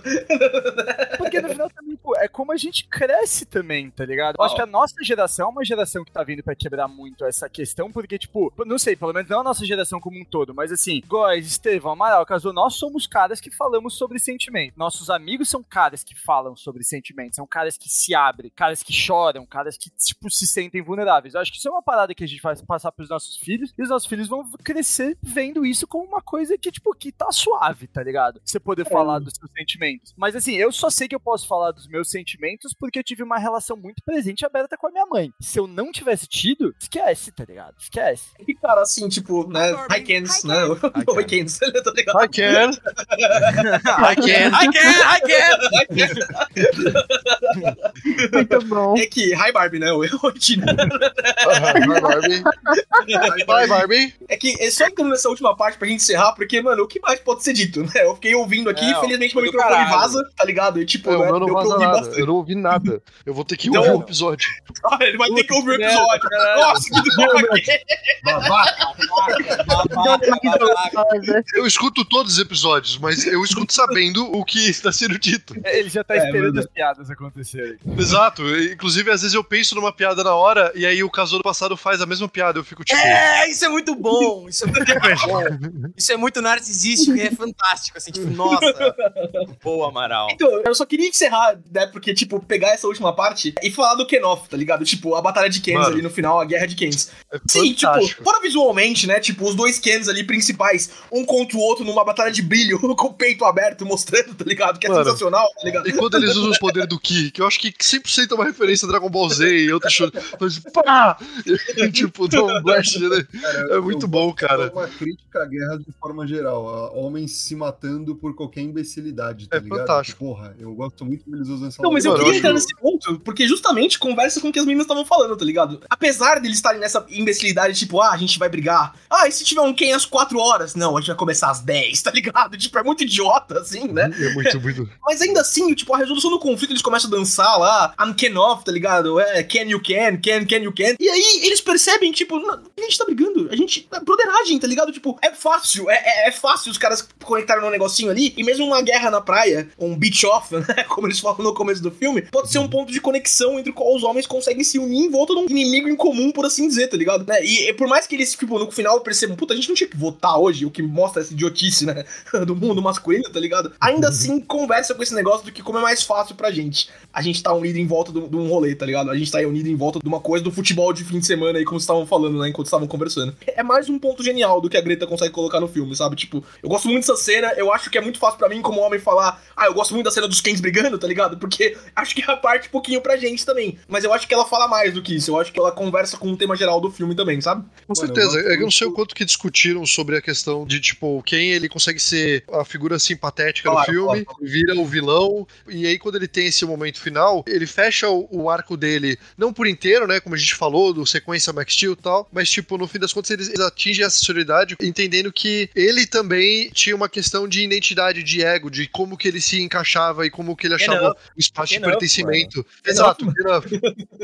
E eu acho muito legal como, tipo, eles fizeram a transição entre ser uma batalha que é, é super uma paródia, e é muito legal ele levando a flecha e tirando, assim. E, e, cara, como é bem coreografado, cara, tipo, tudo, assim, é uma coisa extremamente teatral, né? Tipo, ele, ele faz os momentos extremamente cartunescos, e aí vira um dance-off. E o dance-off, ele é como se fosse um diálogo que as palavras não podem ser encontradas, e aí você faz uma música.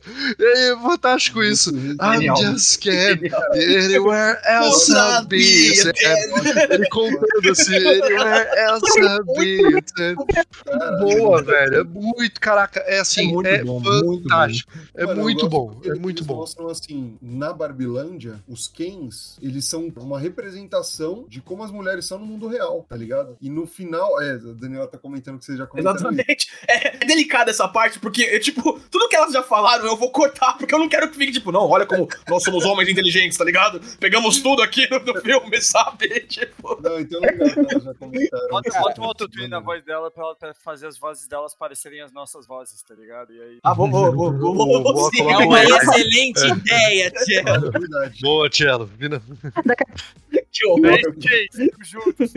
O que eu sinto que rola muito, às vezes, é. Como no- os homens não são obrigados a tratar com as próprias inseguranças, não são ensinados a, a lidar e a processar as próprias inseguranças, o que a gente faz? A gente introjeta na pessoa querida, dá ao nosso lado, e joga mais um problema pra elas lidarem. No final das contas, eu gostei da luta de Kens por isso. Porque lide com a sua insegurança, lide com o seu bagulho, é, resolva. E converse, mas não introjete, não jogue, de, tipo, a culpa é sua! Eu só vivo por sua causa! Eu só, só existo enquanto você olha pra mim! Se tem um comentário sobre os Ken serem as mulheres da- Barbilândia, também tem um comentário do tipo, cara, lide com seus BOs, fale sobre eles, procure alguém, converse, troque ideia numa boa sobre eles. Não vire pra pessoa com quem você está e fale, ah, eu tô esse caminhão de problemas, a culpa é sua, vai se fuder.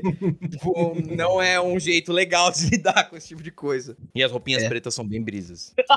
Nossa, Eu usaria, não ironicamente, todos os looks do Ken ao longo do filme. Todos, todos, todos, tá ligado? Porra, o casaco de música. Inclusive os dois óculos. É que o Cello demonstrou sem ciência do que ele estava fazendo. Mas aí que tá, aí tá a questão, Amaral. Eu sempre sei. É a Brotherhood, He's mano. just É. a dude. É. He's just a dude and that is enough. Tá bom, vocês me convenceram. Eu tô desligando isso aqui, vou terminar de ver os episódios que lançaram hoje e vou lá no cinema ver Barbie. Depois que eu vi o meu anime.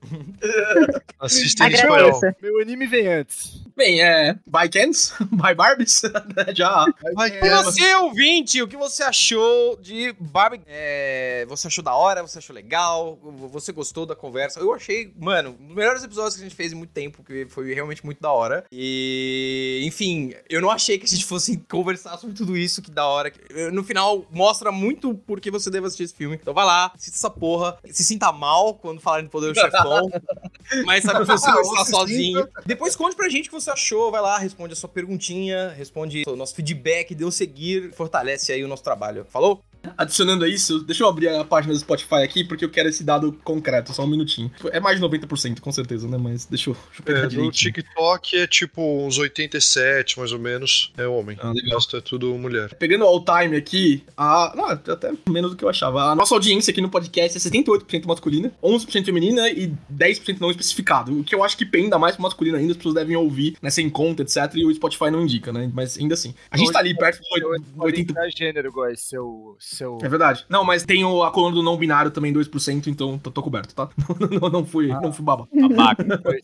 Mas enfim, é, seja 80, 90, 95, 75, etc., a gente fala pro público vastamente masculino nas redes que a gente fala. É, e, cara, se ouviu esse episódio e te acendeu uma fagulhinha, vá de peito aberto pro filme, tá ligado? Vá de peito aberto, vá ouvir, vá dar risada, vai se reconhecer, vai rir de você mesmo. Tudo que a gente, a Clara, a Dani e a Luísa falaram aí ao, ao longo do episódio. Tipo, vá, assim, Tchelo, sai daqui e vai ver o filme. Mas tem que ver o filme. Mas assim, a gente perdeu bastante seguidor É postando É stories na, no filme da Barbie e colocando vídeo da Barbie. A gente Sério? perdeu, tipo. É, entre. A gente ganhou uns por conta porque o vídeo do Dragon Ball foi muito bom. No geral, a gente acabou perdendo seguidor. Não, então, não perdeu, galera. A gente ganhou no A final. gente peneirou, exatamente. Melhorou, exato. É isso que eu ia falar. A gente se livrou. É, o livramento. Mas isso, eu acho que isso goes to show, né? Tipo, que a audiência que a gente tem, cara, os primos da Cal, o irmão dela, ele é mais novo, ele tem, tipo, vai fazer 19, mas falei pra ele que ele tinha que assistir Barbie e tal, e aí ele falou que os, os amigos dele estão só xingando o filme porque ele é muito lacrador. E eu acho que isso mostra, tipo, essa resistência de, tipo, não conseguir ver uma parada que pode ser um pouco ofensiva, ainda que, cara, de verdade, assim, eh, o filme poderia muito facilmente agredir a gente, entendeu? Ele agride com a cena do Godfather, por exemplo. É, mas eu acho que você tem que ter um pouco Coitado de. do Amaral, tadinho dele. Não, Não, ainda E- bem que não tinha de nutrição e o de. É, é, o de pesca. Que aí o, Eu- Amaral ia ser. Muito bom também. Cara, eu Ai, o que gente. fala de esporte e investimento, infelizmente. Então, Na realidade, tipo, É, eu tô muito feliz com esse episódio. Não, eu ia falar que eu tô muito feliz com esse episódio, cara. Sério. Eu me senti muito acolhida. ah, que legal, cara. É, não, o modo que vocês falaram sobre isso, como vocês aceitaram e. Cara, tem a, a visão do que realmente tá acontecendo, tipo, da realidade, não só de uma opinião. É muito legal, muito legal, sério. E a gente se livrou sim desses 10 seguidores aí, tô nem aí. É isso aí, galera. Então, parabéns pra nós como homens esclarecidos. Chama, caralho! Vou tomar uma breja ia agora. Sim, morou? Desculpa, não pude deixar passar. é irônico. É irônico. é irônico. Gente, testosterona. Perfeito. Bem, gente, por essa semana é isso. Até semana que vem. GG. Valeu, Falou, rapaziada. pessoal. Falou. Ken! Cara, esse vai ser meu adeus definitivo. Finalmente eu tenho um adeus. Bye, Ken! Bye, Ken! Amaral? Um beijo e um queijo. ah, tá. Obrigado.